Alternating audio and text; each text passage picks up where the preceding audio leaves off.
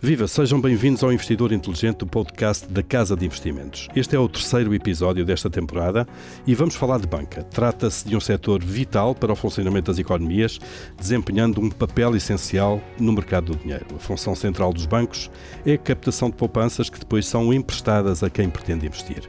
Os bancos têm muito poder económico e não raramente estão no centro de algumas das crises financeiras, eh, gerando dores de cabeça a responsáveis políticos quando entram em dificuldades.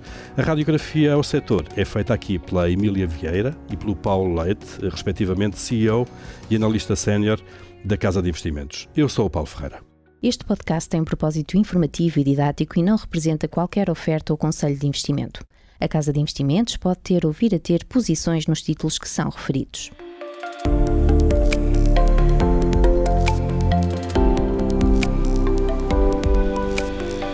Emília, Paulo, sejam bem-vindos. Vamos então aqui Olá, Paulo. Olá, olhar Paulo. para a banca Olá, e, Paulo. e vamos começar por olhar eh, para a evolução do setor na- nas últimas décadas, tendo em conta um ano que é muito importante, o ano 2008, que foi o ano da crise financeira.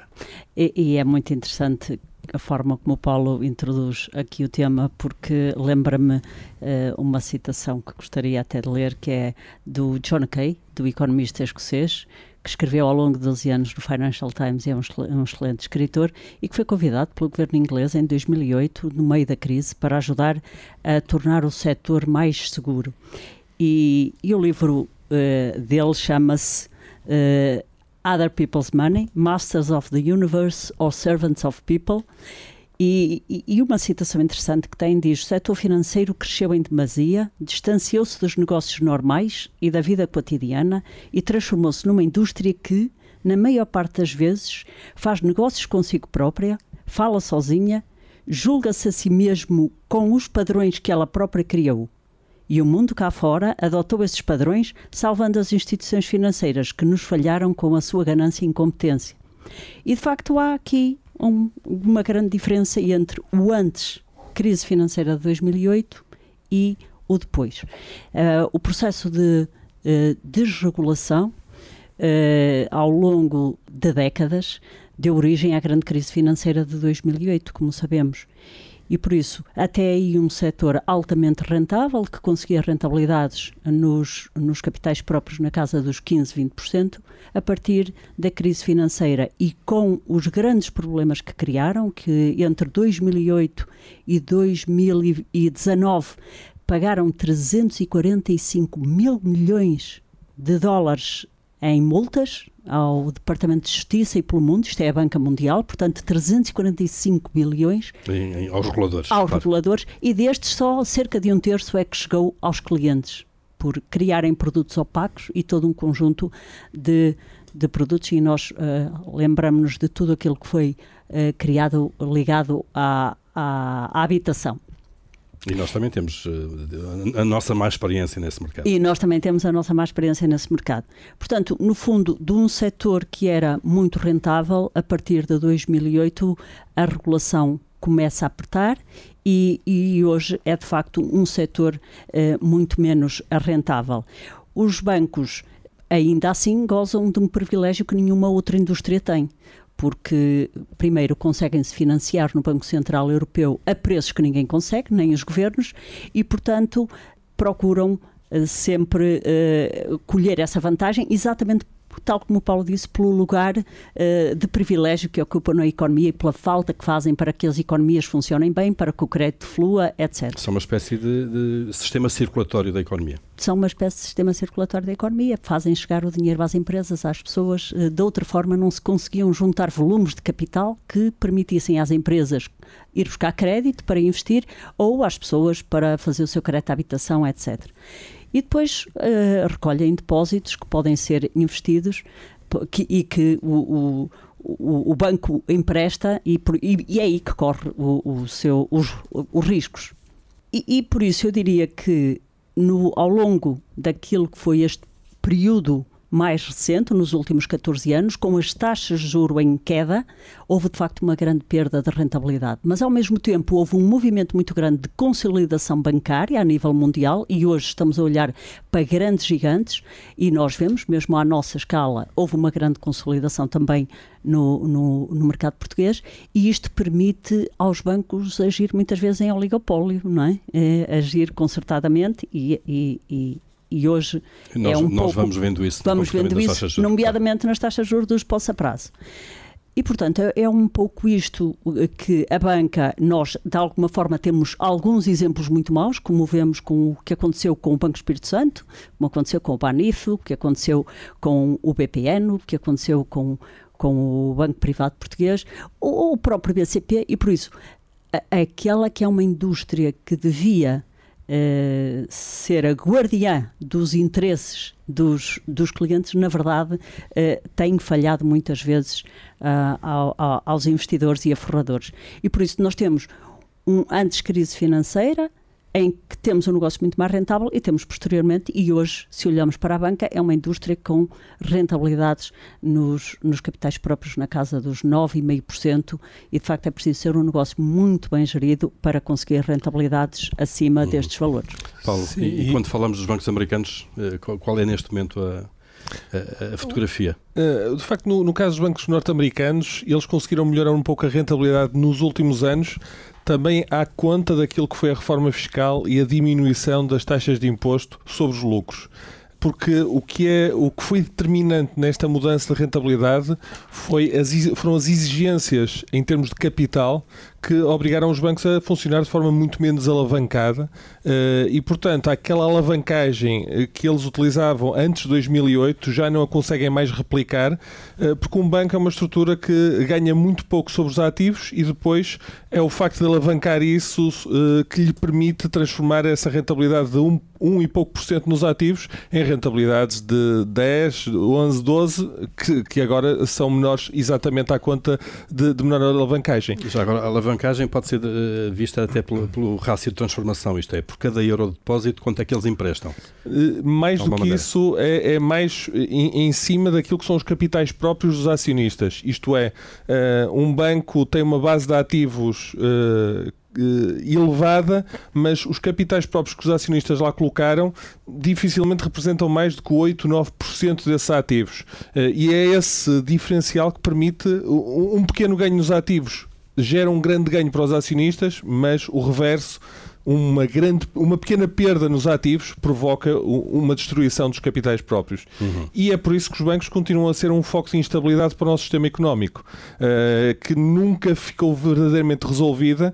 E o, o, Mervyn King, o antigo governador do Banco, do banco Central Inglês, uh, cita num, num, dos seus livros uma, uma viagem à China, em que um, uma, um dos altos dignatários chineses refere que eh, aprenderam muito, eh, as autoridades chinesas aprenderam muito com o Ocidente em termos de Uh, industrialização, de economia de mercado, de concorrência, mas que o setor financeiro é aquilo que o Ocidente ainda não consegue ter bem gerido e, conseguiu equilibrar devidamente.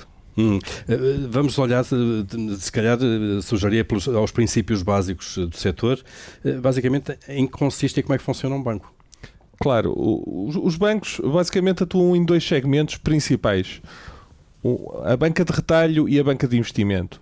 A banca de retalho é aquele negócio que, que todos, a que todos associamos um, um, uma instituição bancária, que é captar depósitos e depois utilizar esses fundos para os emprestar, para conceder empréstimos uh, e ganhar dinheiro nessa margem, aquela que é chamada a margem financeira. Uh, é um negócio, obviamente, de, de risco principalmente pelo, pelo risco de crédito, pelo risco de uh, os, os, os créditos não serem pagos no fim da, da sua maturidade e isso acarretar perdas para o banco. Uh, e, e, e, portanto, uh, é um negócio que, que uh, acaba por criar alguma instabilidade, até pela diferença daquilo que é a maturidade entre os ativos do banco e os seus passivos, que são os depósitos. Têm prazos diferentes, não é? Claro. Muita, muitas vezes. Depois, outro, outro segmento é a banca de investimento. E a banca de investimento é tudo aquilo que uh, gira em torno do mercado de capitais, principalmente. Uh, são as colocações de mercado primário, as colocações de ações, as colocações de dívida, uh, a área de gestão de ativos, a, a consultoria. é um negócio remunerado por comissões, mas é um negócio também muito volátil em termos de, do, do, da, da atividade do banco pelo, pelo, pela, pelo funcionamento dos ciclos económicos e dos ciclos de mercado de capitais. Obviamente, em fases boas há muito mais colocações de ações, há muito mais colocações de dívida. Em fases de crise, ou numa fase como estamos a ver agora, de subida das taxas de juro, essas colocações uh, caem estrondosamente claro. e, e, e por, por inerência aquilo que são as receitas dos bancos. Uh, e depois há uma área também muito importante nesta área, da área de banca de investimento, que é aquilo que é o, o chamado eh, trading, a negociação da, das salas de mercado dos bancos, que são muito importantes em termos de gerar os lucros. Grande parte dos lucros dos bancos são gerados naquilo que é a negociação, sejam de ações, de obrigações, uh, sejam na, na, colocação de produtos estruturados, de, de, de a criação de produtos cuja uh, o, apressar, o criar aqui um, um, um, intermediário entre compradores e vendedores permite aos bancos uh, gerar aqui uma margem, mas que também é muito volátil, muito dependente das condições do mercado. Claro, com os altos e baixos do, do, dos mercados capitais. Uh, e se olharmos um pouco para a contabilidade bancária, Paulo, os bancos conseguem saber quanto é que estão a lucrar? E esse é um dos problemas do setor bancário. É um, que é um, um banco... Casa de Ferreiros Espírito de Paulo, talvez, não? exatamente. Um banco nunca sabe exatamente aquilo que está a gerar em termos de lucros, porque hum, há aqui um, um grande problema que é um banco quando concede crédito não sabe, obviamente, que é que vai receber no final da, uh, do, uh, do empréstimo. Pelo tal risco que falamos há pouco. Exatamente. Claro. E, e, e, tem que tentar estimar esse risco, tentar uh, provisionar essas perdas. o problema é que em, em, fases difíceis, em fases negativas, essas perdas acabam por se revelar muito maiores do, que, do que era esperado. E... É aí que se vê que é nada nu. Exatamente. Exatamente. aliás, há, há, um, há um caso famoso que um dos um dos maiores bancos irlandeses, ao longo de 2008, o, o diretor financeiro dizia que as perdas nunca iriam ultrapassar, a gestão da carteira de crédito era seguríssima e as perdas nunca iriam ultrapassar 500, 600 milhões de, uh, de euros. Uh, passado um, dois anos, as perdas tinham sido 35 mil milhões. Impressionante. 500 para 35 mil. É impressionante. 70 vezes. E, Exatamente. E, portanto, a contabilidade bancária é um exercício de tentar acertar no, no que está a ser gerado em termos de lucros e depois ver se se, se, teve, se teve sucesso ou não. É um exercício da, da adivinhação. Bom, tudo isto coloca-nos os bancos como altamente vulneráveis uh, ao ciclo económico, Emília. Um, Será que de facto este setor é do, dos, dos, dos, mais sensíveis ao comportamento da economia, ao sobe desta economia? Eh, sem dúvida, obviamente, porque estão presentes em todos os setores e porque, obviamente, aqui o ciclo económico na banca é determinante. E quando nós estamos a olhar para uma estrutura de um banco, é obviamente uma estrutura com muito risco. E, desde logo, tem, assume vários tipos de risco. O risco de crédito, que é, obviamente, ao conceder crédito, seja no, nos vários livros de crédito, seja no crédito à habitação, no crédito às empresas, no crédito sob a forma de cartões, etc., é muito importante ver qual é a política de crédito do banco, se é uma política conservadora, se o faz num momento uh, de contenção económica da mesma forma que o faz num momento de mais expansão económica. E para nós essa área é, é muitas vezes aquela que nos deixa muito mais desconfortáveis com o banco. Portanto, a questão do, do risco de crédito é determinante porque, como disse Paulo, a estrutura uh, é extremamente alavancada. Um banco pode trabalhar hoje com cerca de 12, 15 vezes mais capitais alheios do que próprios. Portanto, uma perda pequena nos capitais globais é uma perda enorme nos capitais próprios dos acionistas e, portanto, é determinante. Um, e depois temos o risco de liquidez e, e o risco de liquidez é, é exatamente isto, é, é depende da forma como o banco gere a sua carteira Uh, a sua carteira de crédito faça aquilo que são os recursos uh, e os seus depósitos. Os depósitos, os depósitos à ordem são um financiamento barato e normalmente até bastante estável. Os depósitos a prazo é que podem representar um custo significativo porque depois depende de como é que se vai emprestar a seguir. E é onde e, a concorrência muitas vezes entre os bancos se faz sentir mais. Exatamente. E aqui o risco de liquidez, eh, nós temos este ano várias destas situações, nomeadamente no mercado americano, ou sobretudo no mercado americano, como foi o caso do Silicon Valley Bank. Uh, o que acontece é que o banco tinha e tudo corria bem, porque correu tudo bem nos últimos anos para a indústria uh, tecnológica, para a tecnologia, nas empresas tecnológicas, era um banco muito exposto ao setor uh, da tecnologia, startups, etc.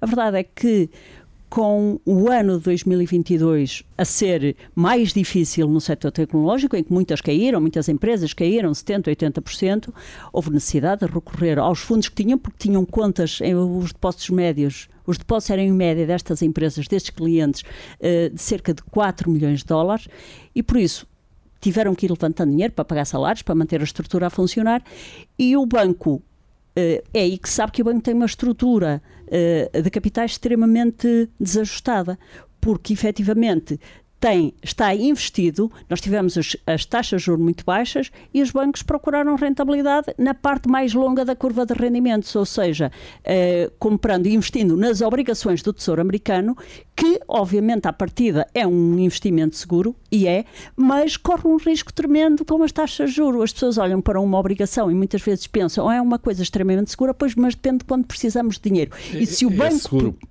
pelo emitente, que sabemos que vai pagar sempre no final de prazo, o problema é o risco de mercado da flutuação o, de preço da obrigação. Do, do, exatamente, porque a taxa de juro, uh, obviamente, se for uma taxa de juro baixa, com a, a, retoma da inflação, e nós nunca vimos nos últimos 40 anos uma subida tão rápida nas taxas de juro, fez com que o preço das obrigações caísse a pique. E a verdade é que hoje nós temos uma situação em que, nos últimos 36, 38 anos, o sentido das taxas de juro foi de queda, o que fez com que o preço das obrigações subissem. Ou seja, a grande parte das pessoas que hoje trabalham na indústria financeira só, vi, só viram as taxas cair e, e as obrigações foram, ao longo destas décadas, um excelente investimento. Só que nós vivemos a situação oposta e, portanto, o que acontece é que quem deveria saber gerir isto, que é de facto uma estrutura de banco, estavam encostados para ter um bocadinho mais de rendimento às obrigações de longo prazo, mas com a queda foi preciso, não era dinheiro do banco, é o dinheiro dos clientes,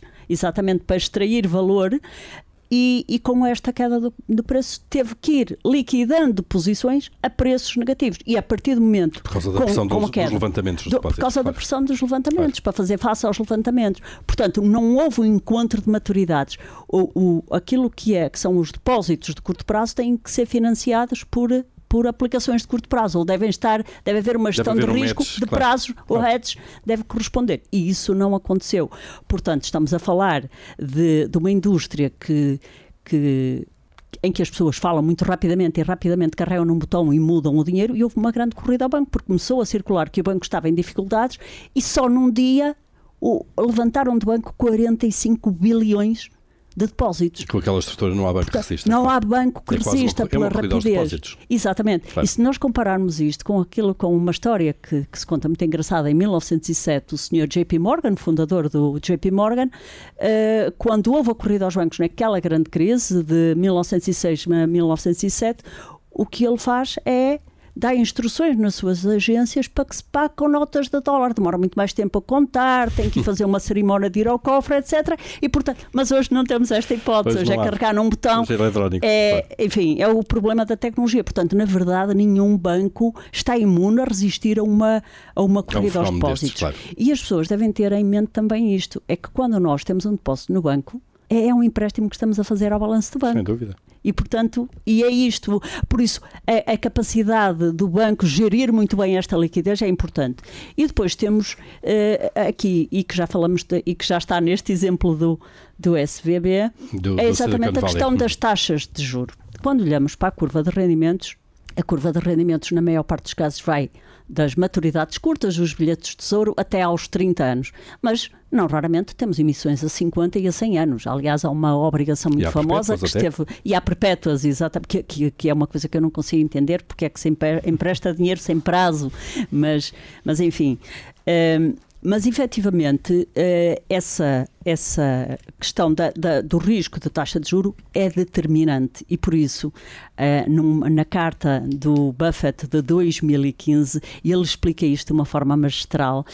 Nos 50 anos da Berkshire que eu por acaso estive e ele explica isto de uma forma magistral porque diz ao contrário da banca um, um investidor individual tem uma vantagem enorme, porque na verdade aquele dinheiro que pode estar parado a longo prazo, a banca tem que fazer contas todos os anos, tem que, tem que na sua carteira de investimentos, tem de facto que corresponder depois aqui a responsabilidades claro. que, que assume. E, e, um investidor individual não, não, não, passa, não claro. passa por isso. Pode esperar, porque se o Silicon Valley Bank pudesse esperar pela maturidade das obrigações, que não tivesse que entregar depósitos, não, não claro. estava sujeito a um rendimento baixinho, mas não perdia, não mas tinha Mas não estava sujeito a este à derrocada que foi aquilo que, que aconteceu. Exatamente. A Emília já falou agora do, do Silicon Valley Bank, que foi uma das falências eh, deste ano 2023. Outra, Paulo, mais perto de nós, em termos geográficos, foi a derrocada do Credit Suisse como é que se explica eh, o que aconteceu neste mês fatídico, não é, de março deste ano? O, o Credit Suisse é um caso ligeiramente diferente. Eh, é um banco que já estava com problemas há vários anos. Um, a verdade é que ele conseguiu perder dinheiro em quase todos os escândalos financeiros dos últimos 4, 5 anos, eh, Green Seal, Archegos, uh, tudo que foram escândalos e, e, que geraram perdas bilionárias, o Credit Suisse acabou por se, se deixar apanhar. Uh, era um banco que estava com problemas claramente uh, operacionais em termos de gestão da, daquilo que, que é o, a sua atividade e numa altura em que se quebra a confiança, a confiança é um, um capital essencial num banco. No momento em que esse capital é destruído e há uma corrida ao, ao, banco, uma corrida aos depósitos, os depósitos começam a ser retirados, não há nenhuma, não há nenhuma instituição que, que resista. Ninguém consegue, claro. Porque uh, a liquidez está sempre limitada por aquilo que é a capacidade de dispor dos ativos do banco, de, de colocar os seus, uh, os seus empréstimos, os, os, as suas posições financeiras. E, e, curiosamente, em relação àquilo que, que, a, que a Emília falou, em termos de o impacto da, das taxas de juro no, nos balanços dos bancos e no, naquilo que foi a derrocada do Silicon Valley, há aqui uma ironia tremenda que é eh, as instituições, eh, as autoridades andaram a criar os testes de stress para tentar controlar o risco, para tentar garantir que os bancos enfrentavam situações uh, mais extremas e os, os, testes de stress não, não contemplavam um cenário de subida de taxas de juros de 5%, como o que tivemos nos Estados Unidos, uh, porque uh, normalmente uh, contemplavam, tentavam criar um cenário de queda da recessão económica, Crise económica, impacto nas empresas e basicamente nos, aumento, nos clientes. Aumento do crédito claro. mal parado e queda no mercado de ações, mas ao mesmo tempo descida das taxas de juro e, portanto, até um efeito positivo em termos da carteira de obrigações. E foi exatamente o reverso disso que acabou por originar uma quebra como a que aconteceu no, no Silicon Valley e, Bank. E, e, que, e que está presente em muitos bancos porque isto não, não acabou e continua, de facto, o Fed, a Reserva Federal Americana, a monitorizar uma série de instituições, sobretudo regionais, que à partida poderiam ser vistas como bancos e instituições seguras, mas que têm estas carteiras completamente desajustadas porque tiveram numa altura de taxas muito baixas em que a margem financeira está muito esmagada, quiseram ir buscar rendimento a algum lado. lado. E, e lá está. E, este, claro. e isto é que é difícil avaliar. É, é por isso é que na banca as equipes de gestão são ainda mais fundamentais claro. do que em qualquer outro setor, exatamente pelo nível de alavancagem com que trabalham. Uh, e feito aqui uma radiografia, se quiserem, às, às últimas décadas e ao impacto das crises e ao movimento, sobretudo, das taxas de juro, uh, Emília, que, que, desafios eh, futuros é que, é que este setor tem? Assim, os mais, os mais imediatos. Tem uma série deles. Desde logo, a regulação é sempre um fator e a regulação pesa de várias formas. Pesa, sobretudo, a, a regulação, na maior parte dos casos, nem sequer adiciona Uh, ou em muitos casos, nem sequer adiciona segurança aos, aos clientes, aos investidores ou forradores, aos depositantes dos bancos, infelizmente.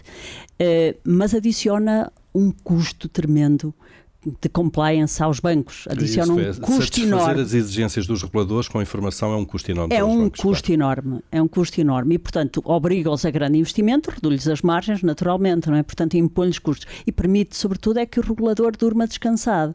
Porque, na verdade, para para os depositantes, infelizmente, muitas vezes não traz segurança. E depois temos toda a parte da digitalização das economias. Claro, Sim. e de mercado e da operação, da operação de mercado, Paulo. Exatamente. Na, na a digitalização, eh, a mudança que nós estamos a, a viver de cada vez estar no online, estar no mundo digital, Uh, representa um desafio considerável para, para as instituições bancárias.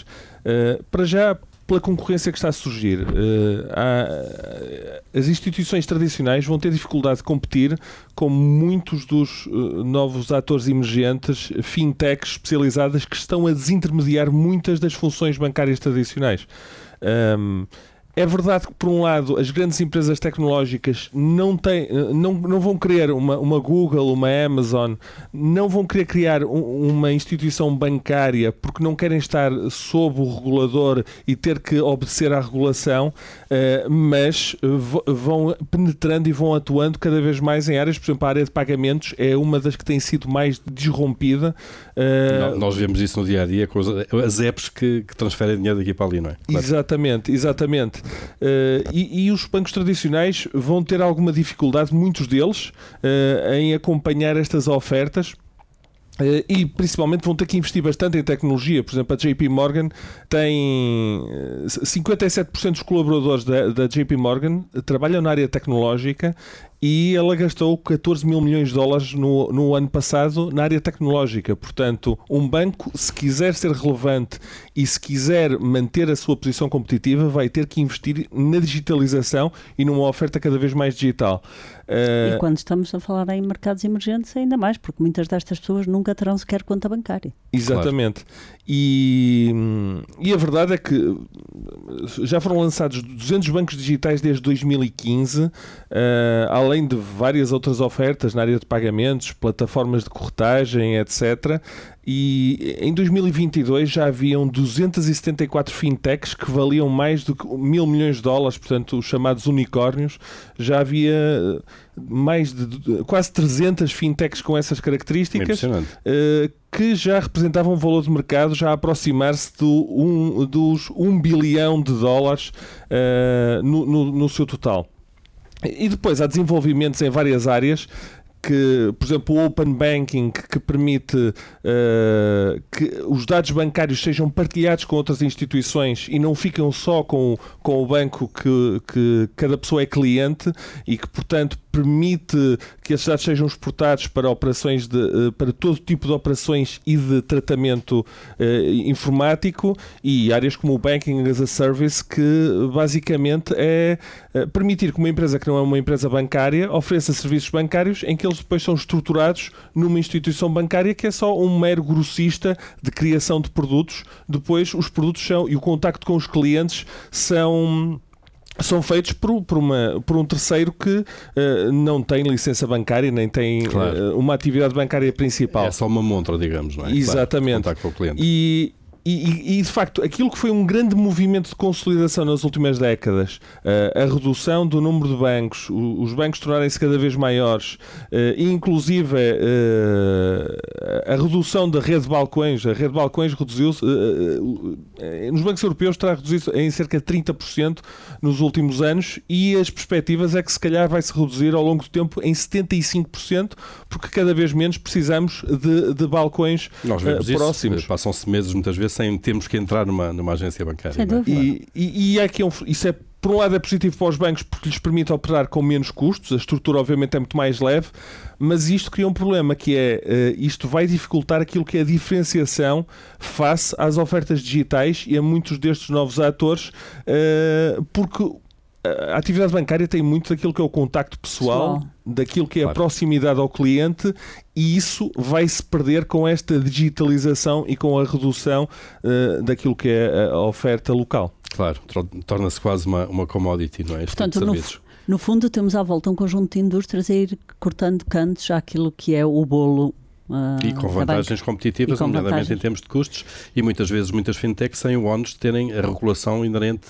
à aceitação de depósitos. Sim, é? Exatamente. Sem dúvida. E é, operar às vezes também, esse é um risco em geografias que são pouco seguras e onde nem há regulação. E esse é, uma, é um fator extremamente importante e que as pessoas não levam em conta. Portanto, eh, este é sobretudo, e o Paulo disse isso, é um negócio de confiança e, mas é importante que as pessoas percebam exato, exatamente aquilo que é importante. Sem dúvida. E, e... Emília, depois, depois disto, uh, há uma questão que é fundamental.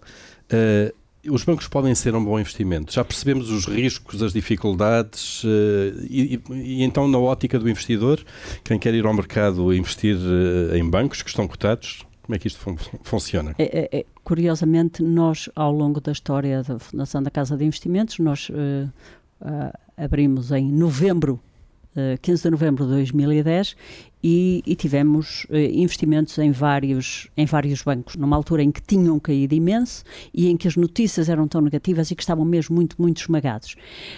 nós olhamos para isto da seguinte forma: é, a banca não é desprovida de vantagens competitivas, antes pelo contrário, eles ocupam um lugar estelar numa economia e, fazendo todo tipo de asneiras, e a cada 10 ou 15 anos fazem-no, os governos e os bancos centrais vão salvá-los, como vimos, com dinheiros de contribuintes, etc. O que é que custa, depois quem perde são os acionistas dos bancos. Mas a verdade é que a natureza de capital, as vantagens competitivas da banca podem se resumir num conjunto delas. Uh, é capital intensivo, e, portanto, não é qualquer um que pode criar uma instituição financeira. Uh, depois estamos a falar de terem o acesso aos bancos centrais, à tal liquidez mais barata.